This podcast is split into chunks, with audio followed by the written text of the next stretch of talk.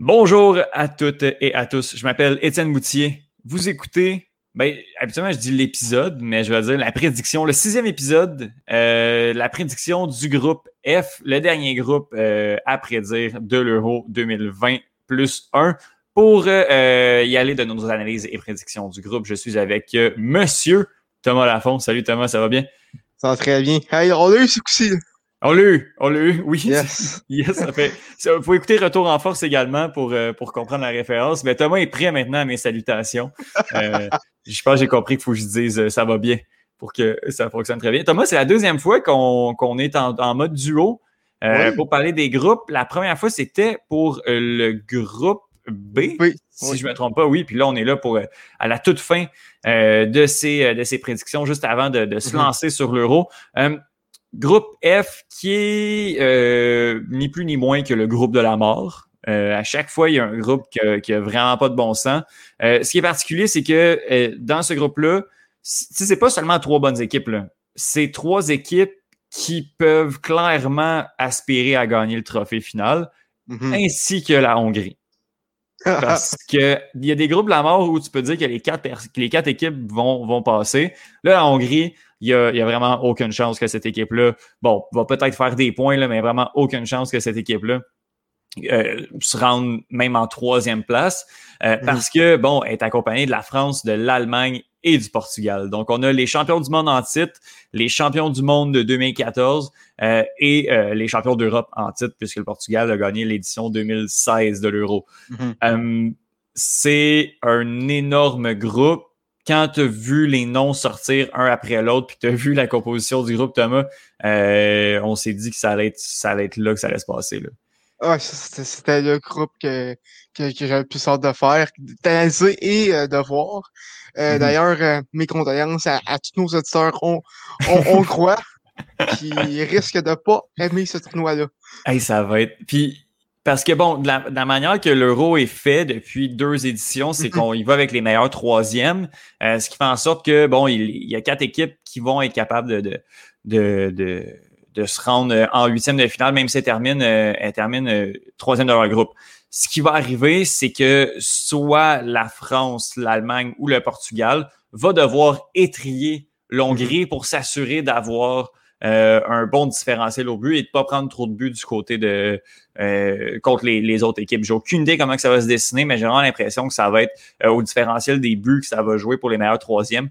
Donc, ces équipes-là, quand on va avoir la Hongrie, il va pas falloir se reposer parce qu'il va falloir y aller en ligne parce que nos deux autres adversaires sont vraiment solides. Donc, ça rend ça intéressant quand même. la, confrontation contre la Hongrie sera pas inintéressante quand même.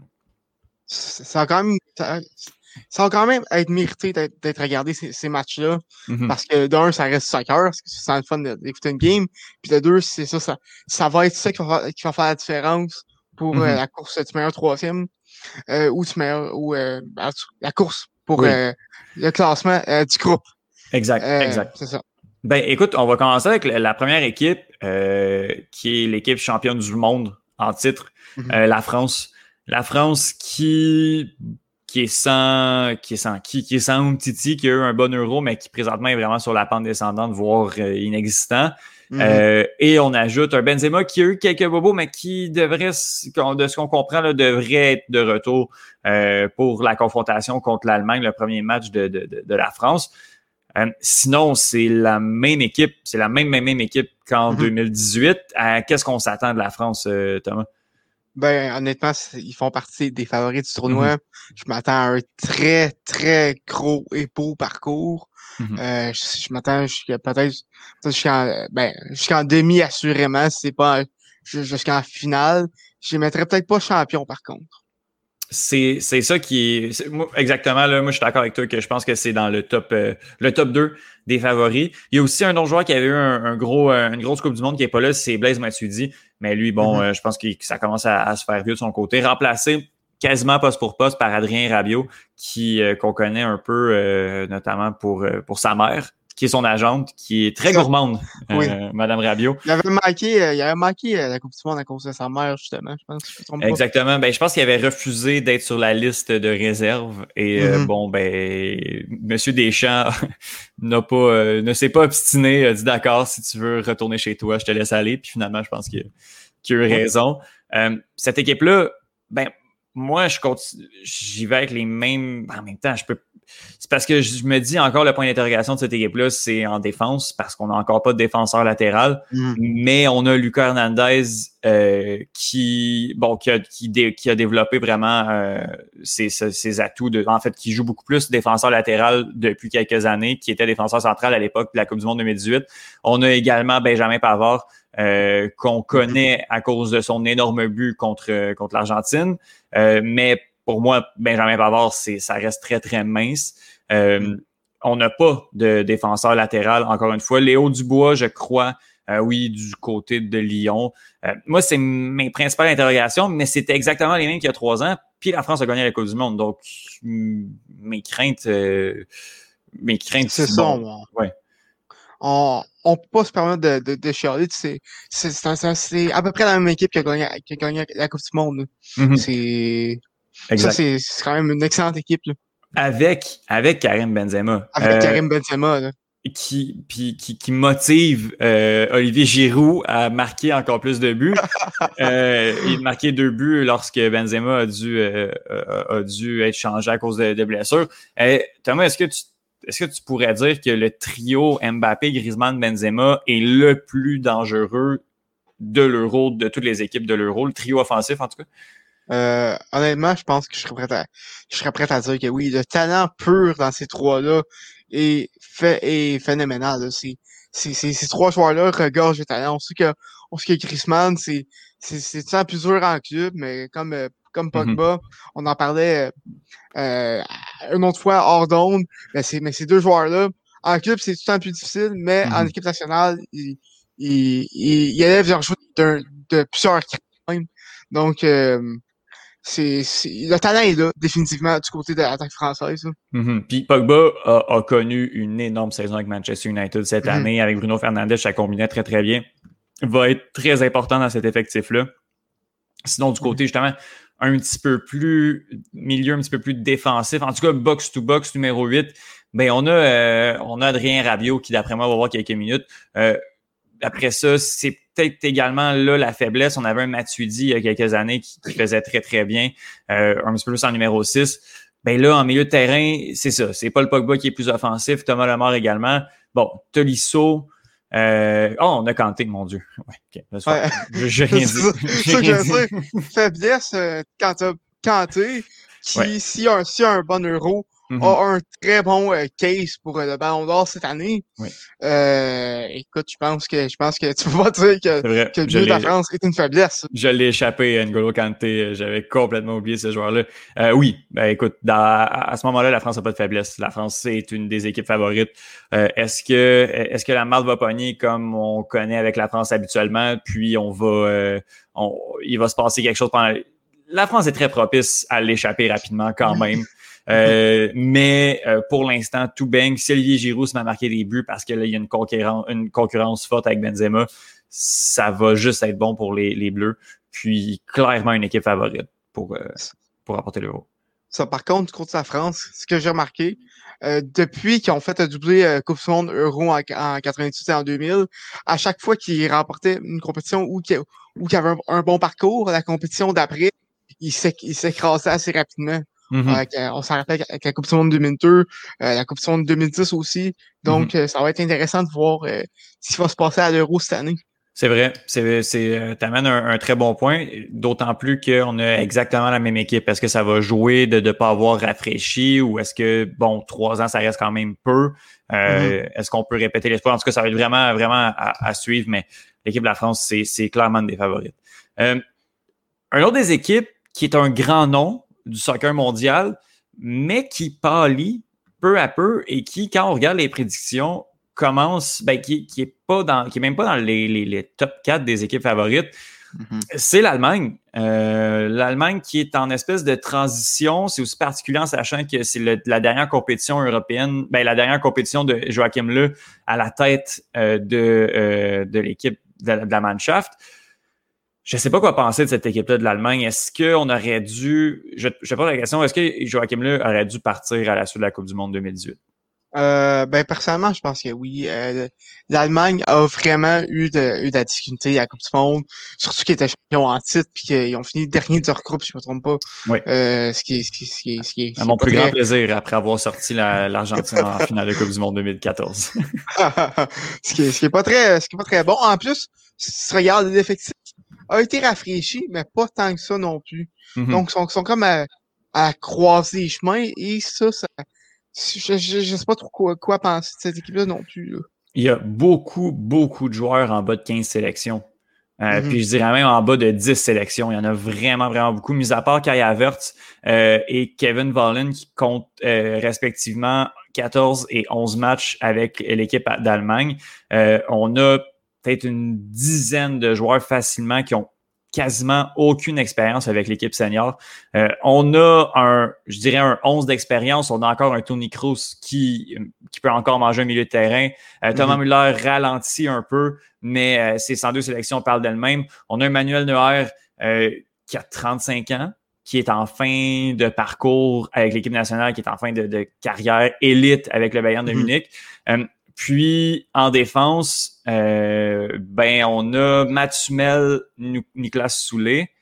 Euh, après ça, c'est vraiment, vraiment faible. Emre qui, qui, compte comme un défenseur maintenant avec, euh, avec le Borussia Dortmund. Ça, c'est ouais, ouais. Spécial, c'est le mot. c'est vraiment, c'est vraiment bizarre ça. Euh, Joshua Kimmich, mais ah, je sais pas quoi penser. Je, je m'attends, je m'attends à une autre compétition décevante de la part de l'Allemagne. Ça, parce que du côté de la défense, c'est un gros point d'interrogation, je pense. Mm-hmm. Puis aussi, aussi dans les buts, euh, Neuer a perdu beaucoup, euh, beaucoup, beaucoup de, ben, je sais pas son, son talent, mais son, son, niveau de jeu a beaucoup descendu dans les dernières années. Puis je pense mm-hmm. qu'à la blessure de, de Tersagen qui va manquer d'euros, ça, ça va faire très mal à, l'Allemagne. J'ai beaucoup de respect envers euh, Leno. Il, il, il, joue pour mes mais euh, c'est pas. C'est par exemple Bernard Leno, c'est un des euh, c'est un des gardiens qui affiche les, les, les, pas les meilleures statistiques, mais c'est lui qui arrête en, termes de pourcentage, qui arrête beaucoup de ballons du côté d'Arsenal. C'est sûr qu'il en mm. prend beaucoup. C'est pour ça aussi. Euh, mais c'est en tout cas c'est pas le gardien qu'on attendait. Malheureusement, là, je, je, lui, je lui voyais un grand avenir à Arsenal. en tout cas, dans sa carrière tout court, là, je l'aimais bien au Bayern Leverkusen, mais Bernard Leno, je m'attends. Ça va être, anyway, ça va être une erreur qui va, qui va jouer. Sinon, c'est Kevin Trapp, le troisième gardien de but. C'est mince. S'il arrive même une blessure en Neuer, euh, je vois pas un, soit Leno ou Trapp euh, porter, porter cette équipe-là. Mm-hmm. Sinon, on, a du talent, on a clairement du talent, mais est-ce que ça, ça va fonctionner? Est-ce que ça. On n'a plus l'équipe euh, du Bayern Munich qu'on avait en 2014. Il y en a encore beaucoup qui jouent en Allemagne. Euh, à, à Mock, Mocken-Gladbach, euh, à Dortmund et au Bayern, on a mhm. beaucoup de, Même à Dortmund, on n'en a pas tant que ça. on a quand même beaucoup de joueurs du Bayern, mais c'est pas l'élite du Bayern comme on avait euh, qu'on avait il y a quelques années. Un Thomas Muller, comme je l'ai dit. Exactement. Un peu. Muller, par contre, qui, qui a quand même une bonne saison avec euh, FC Bayern dans les deux dernières années. Mhm. Donc, euh, oui, oui, c'est vrai. C'est mérité quand même sa place, même si c'était quand même relativement in and out depuis, euh, depuis quelques temps. Euh, le roi Sané, est-ce qu'on a du talent? On a mhm. Kaya Vert qui, qui, qui, a eu une bonne fin de saison du côté de Chelsea. Timo Werner qui va falloir qu'il arrête de rater le but parce que je pense que ça va être lui titulaire en pointe, puis euh, ça, ça, se complique pour Timo Werner. Donc, je sais pas quoi penser. Oui, vas-y. Euh, du côté de Timo Werner, moi, je me plais à dire qu'il a laissé euh, ça touche de finition en Allemagne. Donc, peut-être qu'avec l'équipe nationale, ça va être une autre histoire. Peut-être bien avec quelques, quelques coéquipiers de Leipzig, ça pourrait. ça. Ça pourrait peut-être euh, aider ou, fonctionner. Euh, bref, bien, bien hâte de voir. Puis je trouve que c'est symptomatique aussi d'un Joachim Le qui est allé avec la même équipe pendant quatre ans. On a beaucoup de joueurs dans cette équipe-là de 25 ans. Euh, tu sais, 25 ans, c'est l'apogée de ta carrière. Puis quand je mm-hmm. disais qu'il n'y avait pas beaucoup de joueurs d'expérience, je trouve qu'on on, est on a, on a, on s'est pas rafraîchi. Puis là, on se retrouve avec des joueurs de 25 ans qui comptent 15, 20 sélections, qui n'ont pas de, joué de, de, grandes compétitions internationales parce qu'on on, on, les a pas fait jouer en Coupe du Monde 2018. Donc, j'ai l'impression qu'on est un peu en train de rater euh, une espèce de génération très talentueuse, mais qui malheureusement n'a pas joué ensemble. Puis ça va prendre l'espèce de, de, nouvelle gang de, de, de 21, de, de, 19 à 23 ans c'est là qu'il va falloir leur faire jouer. Je ne sais pas si on sait qui va remplacer Joachim Le. c'est Anne Ah oui, ok, voilà. oui, entraîneur du Bayern. Oui, bon, ben, oui. Ben oui, c'est, ben, je, suis totalement en accord avec le fait qu'on on aurait dû rafraîchir l'effectif. Quand tu regardes euh, le fait que, que Gnabry et, euh, et le Roi Sané ont, ont tous les deux 25 et 30 sélections, là, à, 20, à 25 et 26 ans, ça, ça, ça devrait pas être ça, normalement. Mm-hmm. Même chose du côté de la défense, c'est ça. Puis après, puis là, après ça, on a essayé de faire le virage, puis il y a beaucoup, beaucoup de mm-hmm. joueurs de 2018 qui sont plus là. Sauf que là, on se retrouve avec des gars un petit peu trop âgé pour prendre trop d'expérience, pour prendre cette expérience-là. Bref, euh, je m'attends pas à un grand euro, mais d'un autre côté, cette équipe-là peut. Moi, si je vais de ma prédiction, l'Allemagne va, va pas connaître une grande compétition, mais on a quand même l'effectif pour gagner. Si la Grèce a gagné en 2004, tout le monde peut gagner, anyway. euh, mais l'Allemagne peut quand même jouer un grand coup dans un groupe qui est quand même pas difficile, qui est quand même pas si facile que ça. Mm-hmm. La Hongrie, je vais dans l'ordre des pots dans lesquels euh, tout a été tiré. Euh, la Hongrie. J'ai, pour vrai, j'ai, c'est pas, pas que j'ai pas envie, c'est que j'ai rien à dire sur cette équipe-là. Que la seule chose que je connais de la Hongrie, c'est euh, le gardien avec les sweatpants en 2016 et le match complètement fou contre le Portugal pendant les matchs de groupe il y a cinq ans justement de la Hongrie. Sinon, euh, je m'attends pas à grand chose, d'autant plus que le meilleur joueur euh, sera pas de la compétition. C'est ça. Euh, ça, on en parlait avant d'enregistrer. Mm-hmm. Puis euh, il, est, blessé, donc ça. Je regarde, je regarde l'effectif dans Hongrie, probablement, puis je reconnais peut-être un joueur, Adam Nagy, qui est vraiment à, Bristol. Donc c'est c'est pas, pas un gros effectif, si on est comme ça. Non, mais après ça, tu sais, c'est le genre d'équipe, il t'en faut, euh, tu sais, on, on rit de la Macédoine du Nord, mais à chaque année, il te faut des, des équipes qui, qui ont semi-rapport là, mais qui sont là. Euh, veux, pas, l'Islande de 2016 également était de ces équipes-là, l'Albanie, euh, les Pays de Galles qui sont les in out. Euh, la Hongrie, il l'a fait deux éditions de suite. Tant mieux, on n'a pas eu des grandes qualifications. On a terminé quatrième sur cinq de notre groupe. On s'est quand même rendu au playoff, puis on a réussi à, à, à faire la compétition. Écoute, tant mieux. Euh, Soboslai, je prononce bien. En tout cas, le, Hongrois qui joue à Leipzig ne sera pas là. Euh, mm. puis, euh, puis voilà, on peut, on peut aller emmerder des équipes. On peut décider justement, ben, décider, c'est pas nécessairement eux qui décident, mais comme je l'ai dit, il va falloir que euh, on fasse le, plein de points euh, ou, au moins essayer de rester le, plus solide défensivement. Les équipes contre elles vont devoir marquer énormément de buts. Est-ce que euh, la Hongrie va jouer les troubles fête puis empêcher que ce soit la France, le Portugal ou l'Allemagne de se rendre en huitième de finale? Ce serait quand même assez hallucinant. Ben, ça m'étonnerait grandement. Par contre, ça, ça, ça m'étonnerait grandement mm-hmm. que euh, une de ces trois équipes-là finisse pas dans les meilleurs troisièmes. Par contre, euh, si, Hongrie peut, peut, se ramasser qu'une coupe d'ennemis internationale, je conseillerais de bien jouer défensivement. Oui, ok, je, je comprends, euh, je comprends bien ce que tu dis. Euh, oui, c'est ça, ça, ça va être ça, ça va être ça pour la Hongrie. Euh, on, a, on est vraiment mal tombé. Si on était tombé dans le groupe C, ben, on avait peut-être. Il y, aurait peut-être eu des chances. Un coup à jouer des meilleurs troisièmes en sachant que la Macédoine du Nord euh, est déjà en train de. de je sais même pas s'ils vont se présenter. Euh, donc, je pense que la Hongrie. Non, j'ai pas d'infos, mais dans le sens où ils vont perdre pas mal tout le long. Euh, ah, Thomas qui, qui, a quand même dit que si la Macédoine du Nord terminait troisième, il serait tatoué le drapeau. non, ça terminait dans les, dans les huitièmes. Se rendait en huitième. Non, se rendait en huitième. OK, OK. Ouais, mais c'est OK, je comprends. Bien. Euh, le Portugal. Euh, le Portugal, à mon avis, c'est euh, c'est parce que le Portugal, c'était un peu la joke en 2016 de voir cette équipe-là gagner l'Euro. Euh, tu sais, avait gagné aucun match en, en, en poule. Euh, mm-hmm. Seulement des matchs nuls avec le différentiel de zéro a réussi à, à, à classer parmi les meilleurs troisièmes. Sauf que là, on a une génération complètement folle du côté du Portugal. Puis à mon mm-hmm. avis, cette équipe-là doit viser le carré d'os euh, à tout prix. Ben écoute, je pense que tu n'as pas le choix. En plus, ils ont, ils ont la pression d'être des, champions anti, des champions défendants. Mm-hmm. Et euh, tu regardes, tu regardes euh, l'effectif, c'est un, c'est un beau mélange de jeunes et de moins jeunes. Personnellement, je suis très surpris de voir que Pépé joue encore. Ah, c'est incroyable, ça. J'ai euh, oublié, j'ai vu ça. Ah oui, ah, Pépé, nice, ok, alright. 30, 38 ans, euh, plus vieux joueur de la compétition. Euh, mm-hmm. donc, assez, surprenant. Mais ça, c'est un, un, beau mélange de jeunes et, de vétérans, surtout à la défense. On a Pépé, on a Ruben Diaz, qui, qui, qui, qui a été nommé d'ailleurs joueur ah, de l'année de l'année. Oui.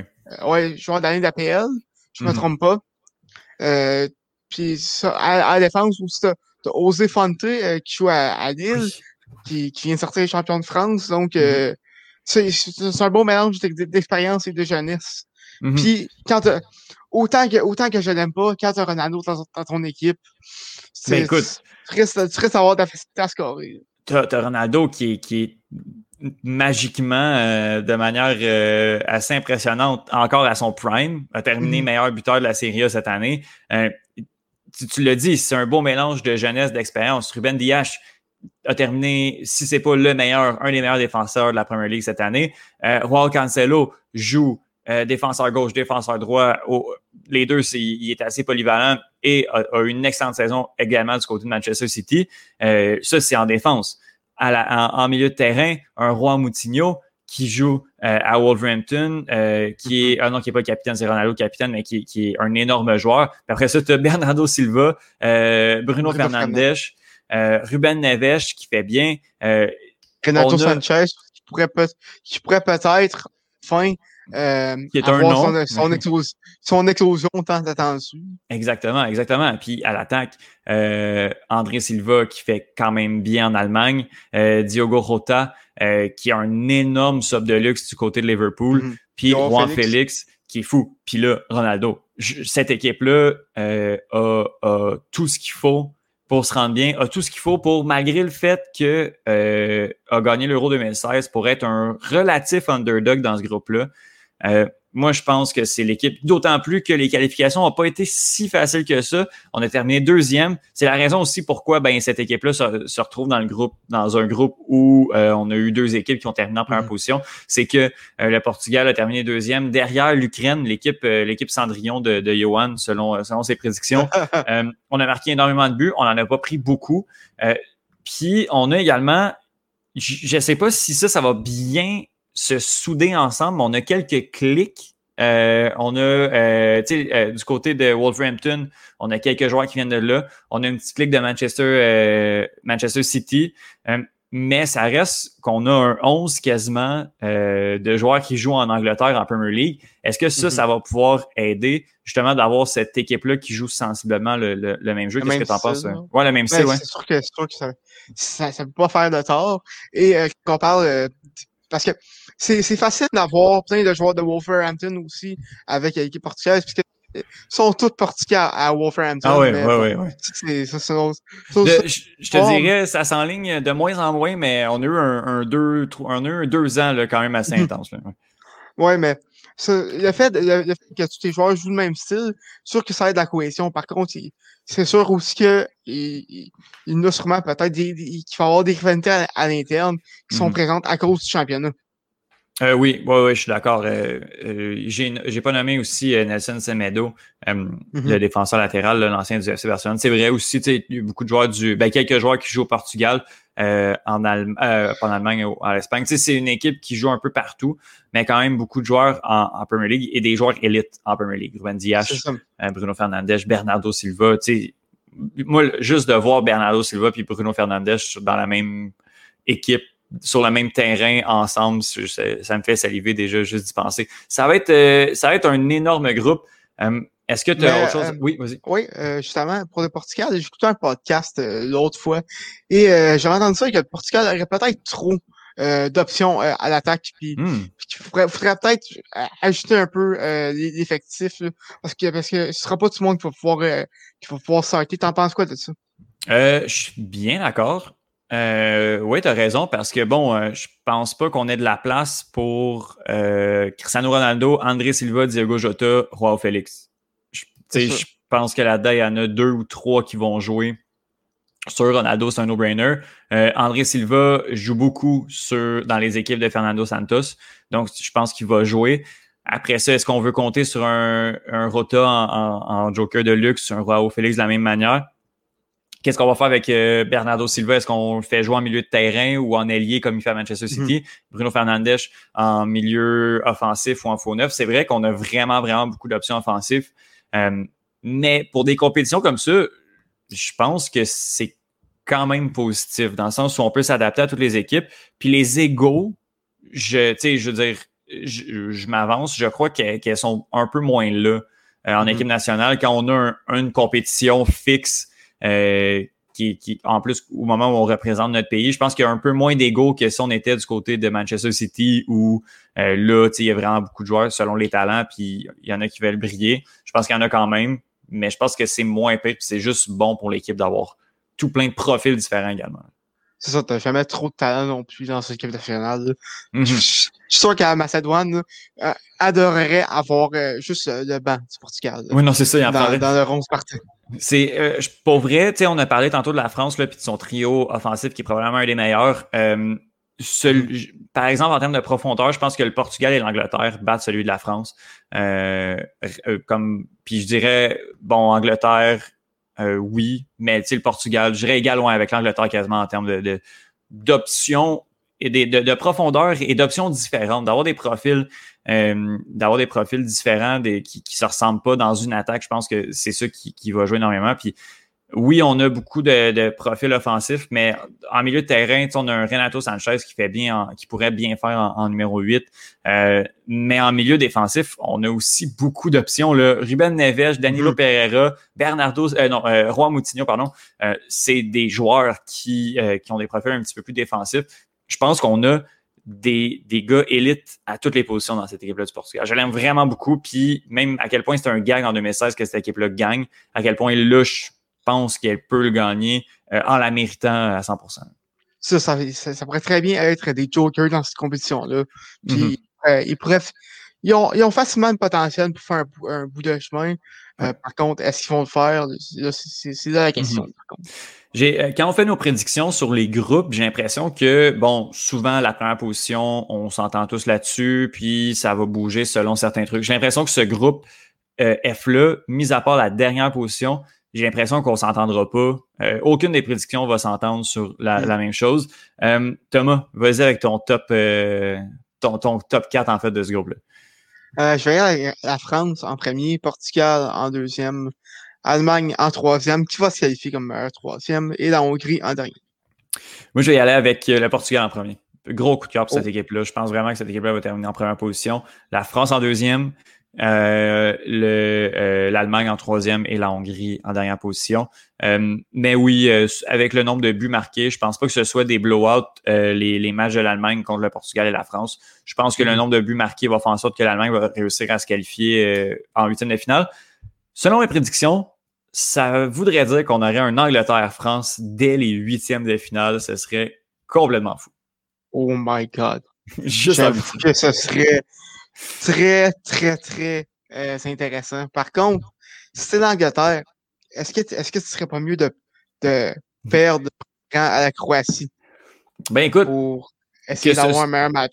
Mais c'est, c'est, là, c'est selon mes prédictions aussi. Là, tout peut arriver dans le sens où, euh, pardon, mon Dieu, j'ai mué en même temps, euh, dans le sens où euh, la France pourrait aussi terminer dans un monde complètement fou, troisième ou première position également.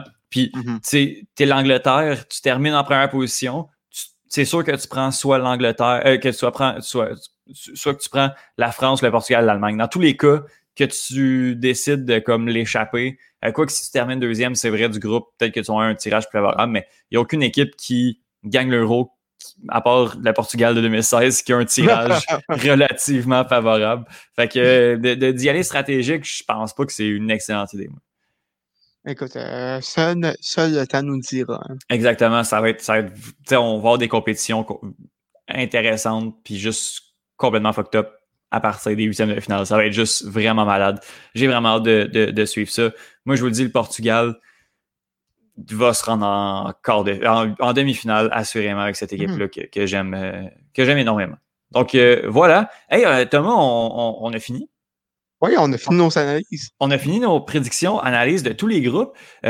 l'horaire de diffusion, ben l'horaire, ça va être à tous les jours qu'il y a des matchs, mais euh, les heures de diffusion, je pense que ça va être assez aléatoire selon nos, euh, nos disponibilités. C'est ça. Euh, pour, pour les, les, matchs et tout, mais on va quand même assurer une couverture intensive quotidienne de tous les matchs de l'Euro. Ça commence vendredi.